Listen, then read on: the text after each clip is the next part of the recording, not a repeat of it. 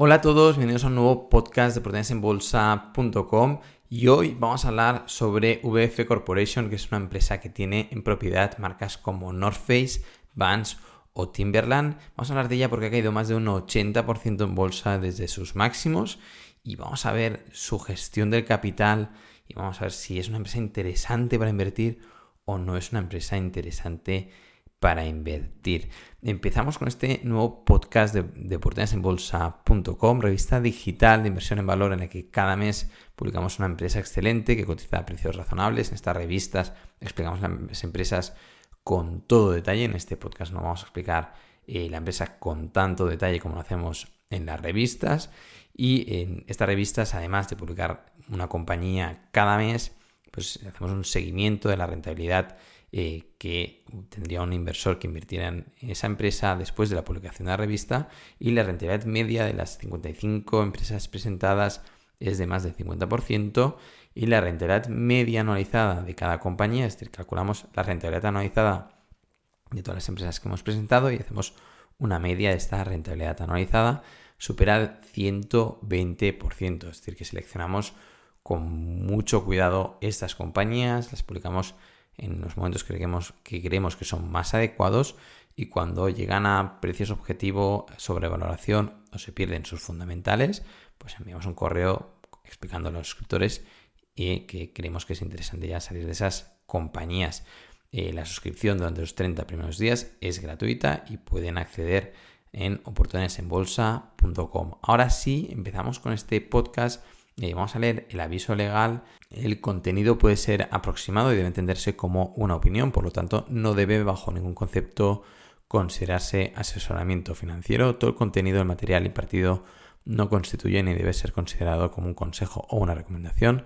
Del mismo modo que no hemos analizado sus circunstancias personales, es por todo ello que no asumimos ninguna responsabilidad por el uso que se realice de esta información ni de las consecuencias que de ello se deriven. La operativa con productos financieros de renta variable conlleva riesgos. Por favor, asegúrese que los comprende o trate de asesorarse o formarse.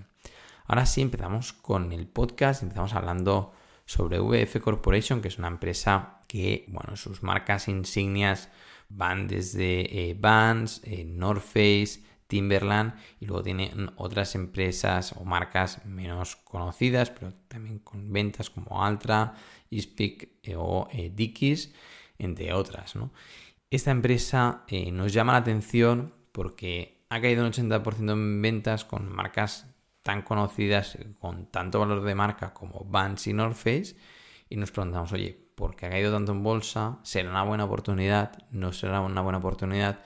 Pues bien, empezamos viendo los resultados de ventas y beneficios de los últimos 10-15 años para tener un poco de perspectiva sobre esta compañía.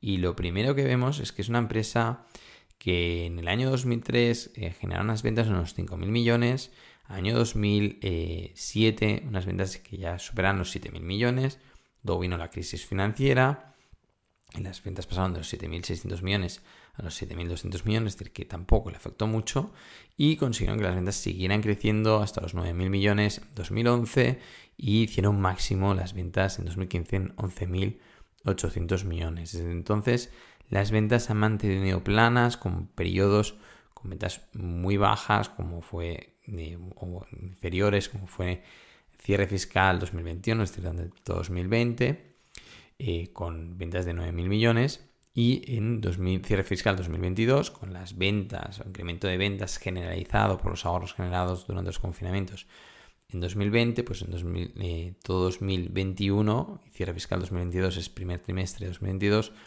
se generaron ventas a través de 11.800 millones. Las mismas ventas aproximadamente que en 2015, con lo cual tenemos una empresa que llevamos hace como 10 años, porque de 2013 a 2023 van 10 años fiscales, que las ventas no han crecido, se han tenido periodos eh, malos, pero no han conseguido superar sus máximos históricos. Y con lo cual, solo empezar, tienes una empresa con buenas marcas, con marcas de referencia, con productos de calidad, pero que eh, lleva 10 años que no consiguen realmente crecer estas métricas empresariales, ¿no?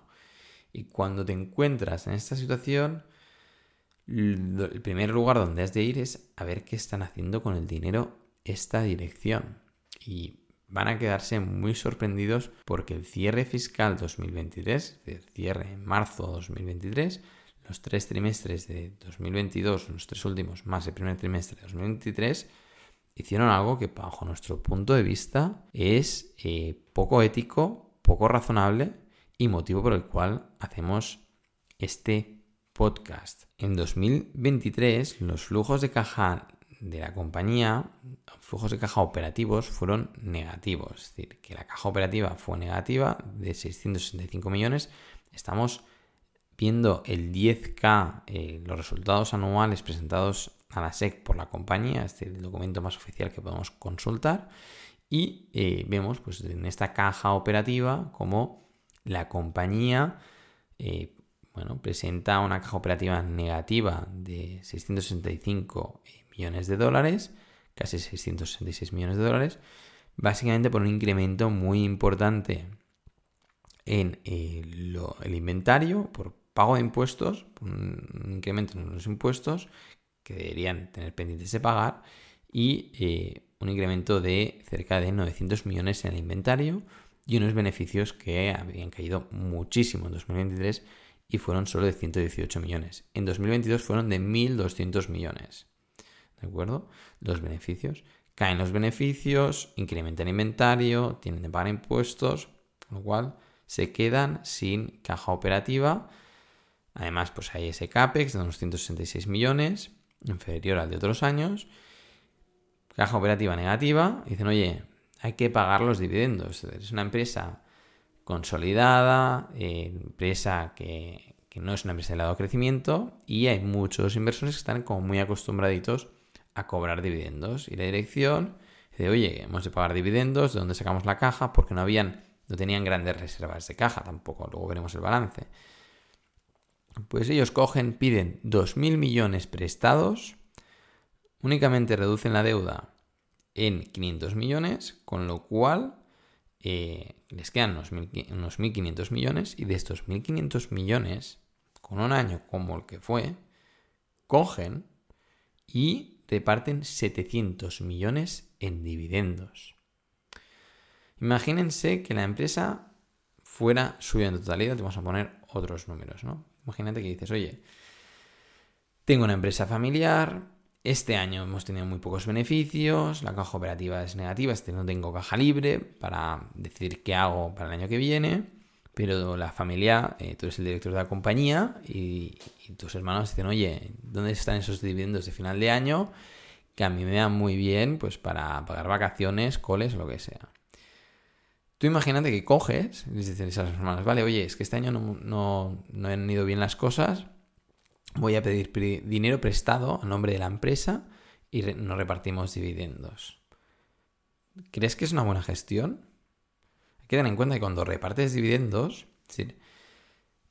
cuando tienes una compañía, de los beneficios pagas un impuesto, el impuesto de sociedades, el impuesto sobre los beneficios, y luego de la caja que quieres bajar a persona física, vas a tener de pagar a estas personas que reciban estos dividendos, como los dividendos de las empresas que cotizan en bolsa, pues unos impuestos sobre esos dividendos que recibes.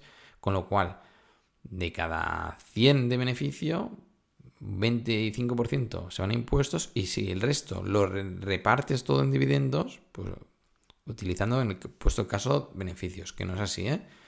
Vuelves a volver a pagar otro 20-25% de, de, de impuestos, con lo cual cerca de la mitad se, lo va a quedar, este, va en impuestos. Con lo cual, como propietario de la compañía y pensando como empresarios y propietarios, nunca te va a ser interesante pedir deuda para repartirla en dividendos, ya fiscalmente hablando, ¿vale? Pero claro, si tú tienes una gestión razonable de la compañía y estás pensando en el crecimiento del valor de la compañía a largo plazo y no en el sensacionalismo, los sentimientos de los inversores de corto plazo, en Mr. Market, como directivo, debería estar pensando en cuánta caja necesito para los siguientes, para el siguiente año, los siguientes años, para que la compañía siga rodando y qué es lo que tengo que hacer para que incremente el valor de la compañía. Lo que no va a hacer incrementar el valor de la compañía es pedir dinero prestado y dinamitarlo y quemarlo repartiéndolo a los accionistas, porque ese dinero ya no vuelve. Otra cosa es que digas, no, es que yo, mira, tengo, pensado una expansión en Latinoamérica, en Asia, en donde fuera, y tengo dinero prestado porque quiero montar estas tiendas insignia, pues en estas determinadas ciudades, y esto me genera unos ingresos, un retorno, hacer un cálculo, ¿vale? Ahí estás haciendo un cálculo para que crezcan la compañía en activos, hay un pasivo, pero has crecido en activos y luego pues esos activos van a ser una determinada rentabilidad que va a estar por encima del coste del capital, en principio, y con lo cual eh, esa asignación de capital será correcta. Pero si coges tu dinero y pides dinero prestado para repartirlo en dividendos, eso es una gestión de capital pésima. Entonces, ¿qué tenemos? Empresa, resumiendo un poco lo que hemos visto en, muy poco rato, ¿eh? sin analizar la empresa con detalle, ¿eh? porque cuando hacemos las revistas pues explicamos todo el modelo de negocio, las estrategias de la compañía, el balance, eh, los beneficios, los, flujos de caja, hacemos un análisis fundamental, un análisis técnico, vemos quiénes son los grandes propietarios, ¿de acuerdo? Aquí no lo estamos haciendo, pero solo de un vistazo que tenemos una empresa con muy buenas marcas que lleva 10 años sin ser capaz de crecer, con lo cual aquí ya dices, oye, ¿qué pasa? ¿Por qué no eres capaz de crecer en valor de la compañía, no en precio de las acciones? ¿De acuerdo? hemos de pensar en el valor de la compañía. El valor de la compañía no crece si las ventas no crecen y si lo que haces es que tu patrimonio neto se reduzca eh, o, o, crezca muy poco, como es el caso de esta compañía, porque claro, si van a golpe de talón, porque lo que han ido haciendo son adquisiciones, como el caso de Supreme en el año 2021, también pidieron 2.000 millones, es decir, tenían de comprar una compañía que valía 2.000 millones y pidieron 2.000 millones. Van a, golpe de talón y, los flujos de caja libre que quedan, la mayor parte los reparten en dividendos si hay flujos de caja libre, que si no piden dinero prestado. Entonces tienes una empresa con grandes marcas, con unas métricas empresariales que no, que a pesar de las adquisiciones no consiguen que vayan a la alza, porque por muchas adquisiciones que haces, si las ventas no van a la alza, es que estas adquisiciones no están bien hechas, porque el retorno de estos activos no es correcto. Cada vez generas menos retorno sobre los activos que tienes, con lo cual aquí hay un problema de eficiencia de gestión. Y eh, tenemos pues, una asignación de capital por parte de la dirección mala. Con lo cual, a pesar de estas caídas del 80%, bajo nuestro punto de vista, mm, por el momento no es una empresa nos parezca interesante para invertir. Ahora han cambiado el CEO, este mes de julio se ha anunciado ya oficialmente cambio de CEO, veremos cómo lo hace la nueva dirección, pero mucho han de cambiar las cosas para que pase a ser una compañía interesante. Que tienen las marcas, porque las tienen. Y tener las marcas eh, lo es todo. Es decir, con una buena marca te puedes ir donde quieras, pero hay que asignar bien el capital. Cuando lo empiecen a hacer, entonces nos acercamos. Pero ahora mismo, bajo nuestro punto de vista, con esta asignación de capital, no, no, es un lugar en que nos sentiríamos cómodos eh, poniendo nuestro dinero. Y es nuestra opinión personal. Podemos estar 100% equivocados. ¿Qué era el precio? No lo sabemos. En el caso que se desplomara mucho más el precio eh, y la capitalización bursátil con el precio, evidentemente, sí que podrías plantearte una, inversión deep value, pero ahora aún no está deep value, es decir, ha corregido, pero no es que esté realmente infravalorada. Es decir, si fuera una empresa de elevado crecimiento o que creciera cada año, cada año genera flujos de caja libre, sería una empresa que sería barata, estaría atractiva, pero es una empresa que es plana, que no crece y con lo cual la única posibilidad que tendríamos sería entrar en caso de deep value. Otra cosa es que el nuevo CEO pues cambiara mucho las cosas, la empresa pues volviera a apostar por productos de calidad, realizar un buen marketing, cambio en asignación de capital, no pensar en los inversores cortoplacistas que solo quieren dividendos ahora independientemente del valor de la compañía en el futuro, porque ese es el error, es decir, cuando tienes unos accionistas, pongamos estos hermanos de esta familia, eh, eh, de, de esta empresa familiar, quieren esos dividendos a corto plazo, el director les debe decir, oye, es que si os doy dividendos este año, de aquí tres años, a lo mejor no hay empresa y no, habrá manera de repartir dividendos. Los hermanos deben decir, ah, pues no nos des dividendos, no sea que nos quedemos sin empresa, ¿no? Eso sería lo lógico. ¿no? Sería lo que todos entenderían. Pero ellos, aún así, dicen, no, no, vamos a seguir repartiendo dividendos. Cuando coger 2.000 millones y eh, casi la mitad repartiendo dividendos con esa situación financiera es una barbaridad. Y eso es lo que han hecho. Y de aquí este podcast, de aquí el suspenso total para la dirección de eh, VF Corporation. Que dirán, bueno, es que ellos tienen mucha confianza en la generación de flujos de caja libre y sabían que este año, por este año que viene, ya han anunciado pues, flujos de caja libre por cerca de 900 millones, pero es que 700 se van en, otra vez en, en, pago de dividendos. Es decir, mm, ¿por qué nos gustan dando las empresas o todos los inversores? Nos gustan las empresas que tienen flujos de caja libre. Pues porque con ese flujo de caja libre, con esa caja libre, tú puedes reducir deuda, puedes hacer crecer, puedes invertir en la expansión de la compañía y si te sobra algo para, para hacer crecer el patrimonio neto de la compañía, pues además puedes repartir dividendos. Pero poner los dividendos en, el primer, eh, en la primera prioridad de la, compañía es lo que hace que la empresa no esté consiguiendo crecer a largo plazo en valor. Y tú como inversor te interesan empresas que crezcan en valor a largo plazo. Hasta aquí el podcast de esta semana con ejemplo real, en tiempo real, porque además este año fiscal 2024, es decir, estos trimestres que llevamos de 2023 y primero de 2024 más o menos están haciendo lo mismo, tampoco hay grandes cambios en cuanto a resultados empresariales y siguen teniendo pues mucho inventario acumulado, mucha deuda que han acumulado en los últimos años y eh, sin previsiones de eh, super resultados en ventas, ¿no? Con lo cual mm, ese management pues sigue en esta situación complicada de VF Corporation. Esperemos que, que cambie la situación. Creemos que tienen marcas con potencial y capacidad para ser una empresa que crezca a largo plazo en países emergentes y Latinoamérica, pero realmente a la dirección le falta darle un, giro eh, a la compañía y asignar eh, mejor el capital. Hasta aquí este podcast de proteasenbolsa.com. Esperamos que les haya sido de utilidad y recuerden los que no son suscriptores que pueden eh, darse de alta gratis durante 30 días, ver todo el contenido sin compromiso. La plataforma es automática y completamente segura y se pueden dar de baja cuando quieran. Esto es todo, nos vemos, hasta la próxima.